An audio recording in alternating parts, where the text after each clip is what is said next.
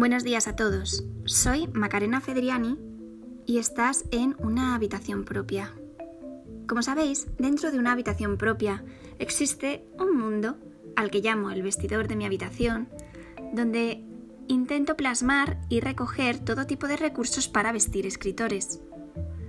Pues bien, he tenido la tentación de crear una nueva sección, a la que denomino de Féminas, donde me gustaría recoger podcast y a lo mejor otro tipo de contenidos en los cuales repasemos la vida, la obra y los objetivos que muchas grandes mujeres lograron alcanzar para que nos beneficiáramos el resto de las generaciones venideras de nuestro sexo.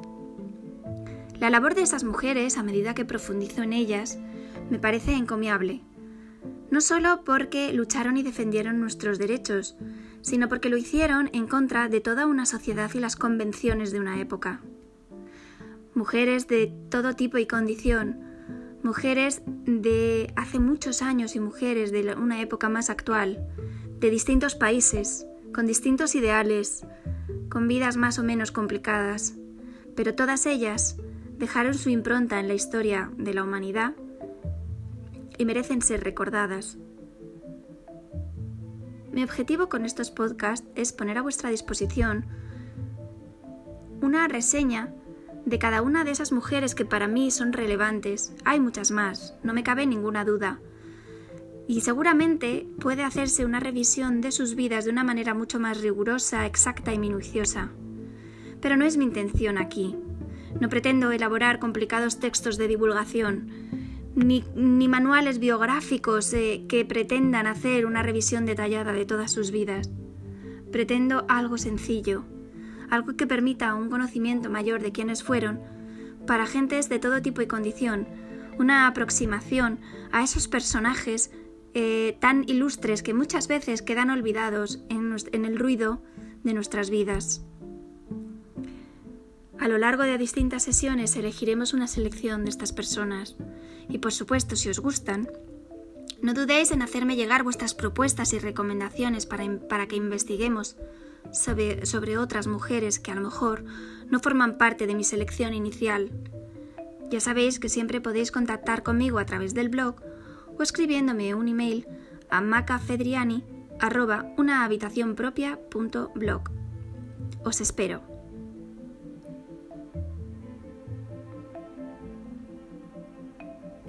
En este primer capítulo me gustaría repasar la vida y los hechos que contextualizaron eh, a Clara Campoamor. Clara Campoamor eh, fue una mujer española eh, que, cuya vida estuvo muy ligada a la República y al contexto de la Guerra Civil, momento en el que tuvo que exiliarse y ya no pudo volver a España. Clara Campoamor nació a finales del siglo XIX, en 1888, y lo hizo en Madrid. Su familia era humilde, su madre era costurera y su padre era contable. Sin embargo, cuando aún no había cumplido los 13 años, su padre murió y Clara se vio abocada a tener que trabajar para ayudar a la economía familiar. Desde bien pequeña, tuvo que ejercer de modista, dependienta, telefonista, de mecanógrafa o secretaria, entre otras muchas cosas. Esto, sin embargo, no impidió que con su inquietud natural eh, estudiara la carrera de Derecho, y fue la segunda mujer en formar parte del Colegio de Abogados de Madrid en 1925, tan solo un mes después de que lo hiciera la primera, Victoria Kent. Fue una mujer muy activa en todo lo que tuvo que ver eh, con la defensa de la igualdad y los derechos de las mujeres. Desplegó una gran actividad tanto como, conferenciante en la Asociación Femenina Universitaria como en la Academia de Jurisprudencia, defendiendo siempre la igualdad, la libertad política. Pero además hizo algunas publicaciones eh, de calado en torno a este tema. En concreto, tuvo algunas publicaciones eh, relativas a los derechos, el derecho de la mujer en España de 1931, El voto femenino y yo, mi pecado mortal, 1935-1939, la Revolución Española vista por una republicana en 1937, etcétera, etcétera.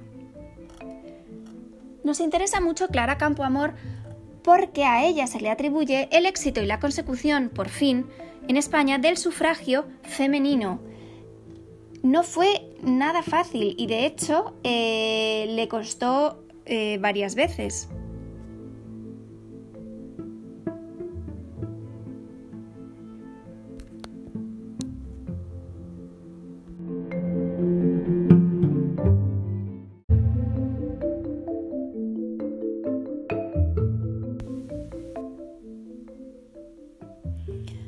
Hemos señalado, Clara Campoamor fue fundamental en la consecución del sufragio femenino a comienzos de los años 30.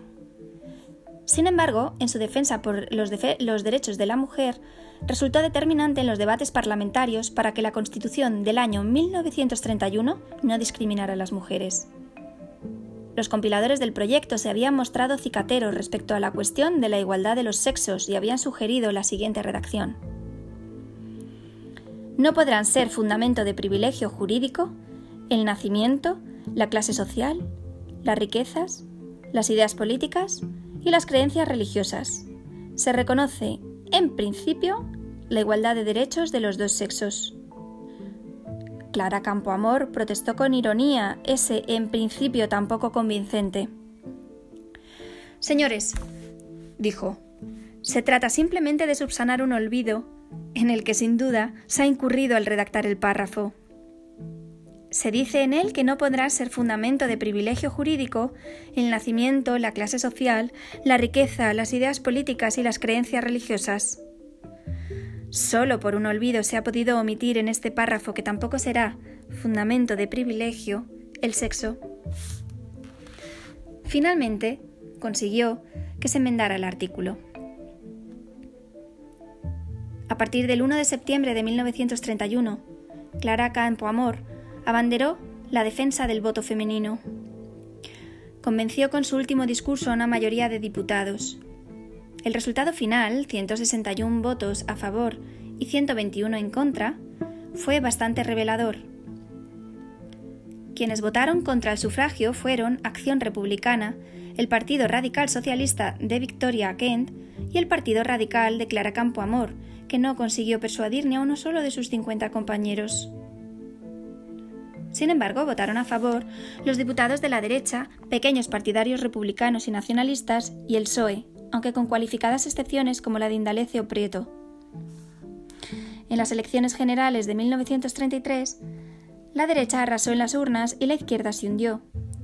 Echar la culpa al voto de la mujer fue lo fácil, pero en realidad la izquierda perdió por presentarse dividida, como se había demostrado en las siguientes elecciones, en 1936, cuando venció la izquierda, unida en el Frente Popular. Clara Campoamor afirmó, el voto femenino fue, a partir de 1933, la elegía de mejor marca para lavar las torpezas varoniles. Nadie, nadie le pidió perdón. Luego llegó la guerra civil y el exilio, y Clara falleció en Lausana, en Suiza, en 1972, sin poder regresar nunca a España. En el texto de su discurso, en las Cortes, en octubre del 31, Clara hizo una exposición brillante. Recogemos aquí algunos extractos. Señores diputados, lejos yo de censurar ni de atacar las manifestaciones de mi colega, señorita Kent, Comprendo, por el contrario, la tortura de su espíritu al haberse visto hoy en trance de negar la capacidad inicial de la mujer.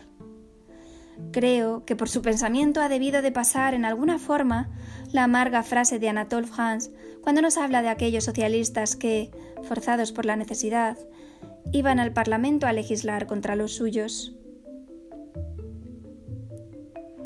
Respecto a la serie de afirmaciones que se han hecho esta tarde contra el voto de la mujer, he de decir con toda la consideración necesaria que no están apoyadas en la realidad. Tomemos al azar algunas de ellas. ¿Que cuando las mujeres se han levantado para protestar de la guerra de Marruecos? Primero, ¿y por qué no los hombres? Segundo, ¿quién protestó y se levantó en Zaragoza cuando la guerra de Cuba más que las mujeres? ¿Quién nutrió la manifestación pro responsabilidades del Ateneo con motivo del desastre de Anual más que las mujeres que iban en mayor número que los hombres? Las mujeres. ¿Cómo puede decirse que cuando las mujeres den señales de vida por la República se les concederá como premio el derecho a votar? ¿Es que no han luchado las mujeres por la República? ¿Es que al hablar con elogio de las mujeres obreras y de las mujeres universitarias no se está cantando su capacidad? Además, al hablar de las mujeres obreras y universitarias, ¿se va a ignorar a todas las que no pertenecen a una clase ni a la otra? ¿No sufren estas las consecuencias de la legislación? ¿No pagan los impuestos para sostener al Estado en la misma forma que las otras y que los varones? ¿No refluye sobre ellas toda la consecuencia de la legislación que se elabora aquí para los dos sexos, pero solamente dirigida y matizada por uno? ¿Cómo puede decirse que la mujer no ha luchado y que necesita una época, largos años de república, para demostrar su capacidad? ¿Y por qué no los hombres? ¿Por qué el hombre, al advenimiento de la república, ha de tener sus derechos y han de ponerse en un lanzareto los de la mujer. Pero además, señores diputados, los que votasteis por la República y a quienes os votaron los republicanos, meditad un momento y decid si habéis votado solos. Si os votaron solo los hombres, ¿ha estado ausente el voto de la mujer? Pues entonces, si afirmáis que la mujer no influye para nada en la vida política del hombre, estáis, fijaos bien, afirmando su personalidad, afirmando la resistencia a acatarlos. Y es en nombre de esa personalidad que con vuestra repulsa reconocéis y declaráis, por lo que cerráis las puertas a la mujer en materia electoral. ¿Es que tenéis derecho a hacer eso? No. Tenéis el derecho que os ha dado la ley, la que hicisteis vosotros, pero no tenéis el derecho natural fundamental, que se basa en el respeto a todo ser humano, y lo que hacéis es detentar un poder, Dejad que la mujer se manifieste y veréis cómo ese poder no podéis seguir detentándolo.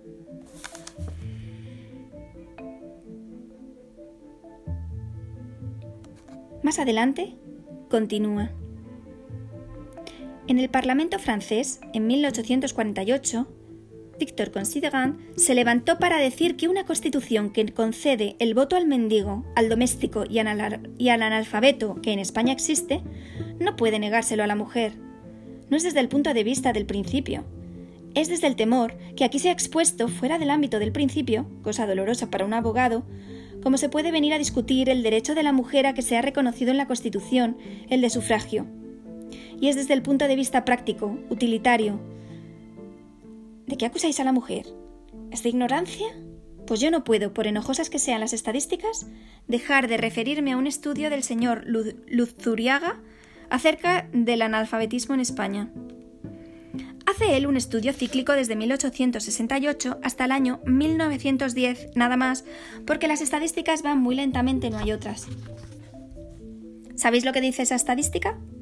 Pues dice que, tomando los números globales en el ciclo de 1860 a 1910, se observa que mientras el número total de analfabetos varones, lejos de disminuir, ha aumentado en 7.000 en 73.082, el de la mujer analfabeta ha disminuido en 48.098 y refiriéndose a la proporcionalidad de analfabetismo en la población global, la disminución de los varones es solo el 12,7%, en tanto que en las hembras es del 20,2%.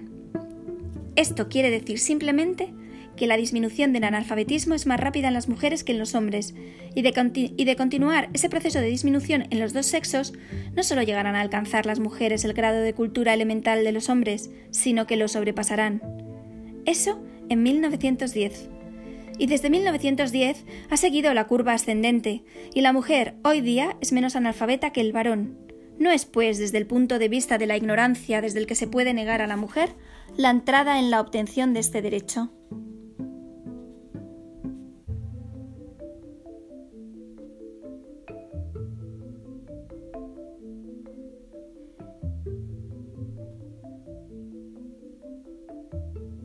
Yo, señores diputados, me siento ciudadano antes que mujer, y considero que sería un profundo error político dejar a la mujer al margen de ese derecho, a la mujer que espera y confía en vosotros, a la mujer que, como ocurrió con otras fuerzas nuevas en la Revolución Francesa, será indiscutiblemente una fuerza nueva que se incorpora al derecho y no hay sino que empujarla a que siga su camino. No dejéis a la mujer que, si es regresiva, piense que su esperanza estuvo en la dictadura. No dejéis a la mujer que piense, si es avanzada, que su esperanza de igualdad está en el comunismo. No cometáis, señores diputados, ese error político de gravísimas consecuencias. Salváis a la República, ayudáis a la República atrayéndoos y sumándoos esa fuerza que espera ansiosa el momento de su redención. Cada uno habla en virtud de una experiencia, y yo os hablo en nombre de la mía propia. Yo soy diputado por la provincia de Madrid. La he recorrido no solo en cumplimiento de mi deber, sino por cariño y muchas veces Siempre he visto que, a los actos políticos acudía una concurrencia femenina muy superior a la masculina, y he visto en los ojos de esas mujeres la esperanza de redención. He visto el, deseo de ayudar a la República, he visto la pasión y la emoción que ponen en sus ideales. La mujer española espera hoy de la República la redención suya y la redención del Hijo. No cometáis un error histórico que no tendréis nunca bastante tiempo para llorar. Al dejar al margen de la República a la mujer, que representa una fuerza nueva, una fuerza joven, que ha sido simpatía y apoyo para los hombres que estaban en las cárceles, que ha sufrido en muchos casos como vosotros mismos, y que está anhelante, aplicándose a sí misma la, la frase de Humboldt, de que la única manera de madurarse para el ejercicio de la libertad y de hacerla accesible a todos es caminar dentro de ella. Señores diputados, he pronunciado mis últimas palabras en este debate. Perdonadme si os molesté, Considero que es mi convicción la que habla, que ante un ideal lo defendería hasta la muerte, que pondría, como dije ayer, la cabeza y el corazón en el platillo de la balanza. De igual modo, Breno colocó su espada para que se inclinara en favor del voto de la mujer, y que además sigo pensando, y no por vanidad, sino por íntima convicción, que nadie como yo sirve en estos momentos a la República Española.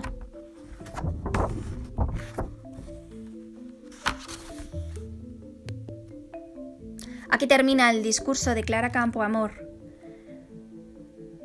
Fue una victoria casi personal suya, aunque alentada por los, grandes, los pequeños grupos de las modernas, intelectuales y sufragistas que la apoyaban.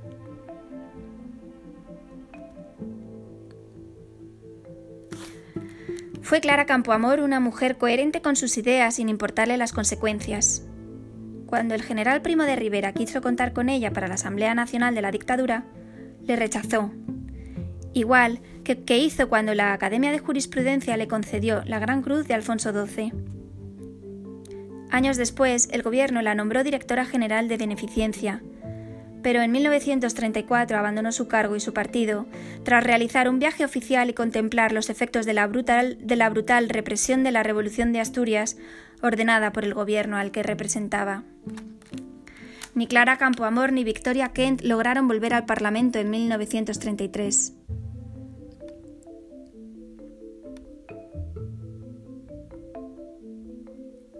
Recogieron el testigo, sin embargo, Margarita Nelken, y junto a ellas a ella ocuparon escaños la escritora María Lejárraga, la periodista Matilde de la Torre, la maestra Veneranda García Blanco y la abogada Francisca Boigas.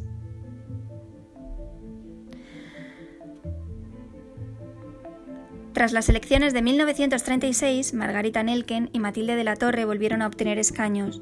Victoria, quien regresó a la Cámara y se estrenaron la maestra socialista Julia Álvarez Resano y la dirigente comunista Dolores Ibarruri Pasionaria. En total, nueve mujeres en tres legislaturas. Como decíamos, al estallar la guerra, Clara Campoamor se exilió y murió en Suiza en el año 1972. Sin embargo, a lo largo de los últimos años y tras la muerte de Franco, han sido muchos los actos de conmemoración que se han realizado en favor de toda la labor que realizó, actos culturales de diverso tipo, eh, concursos literarios, etc., nos recuerdan quién fue Clara Campoamor y cuál fue la labor que realizó.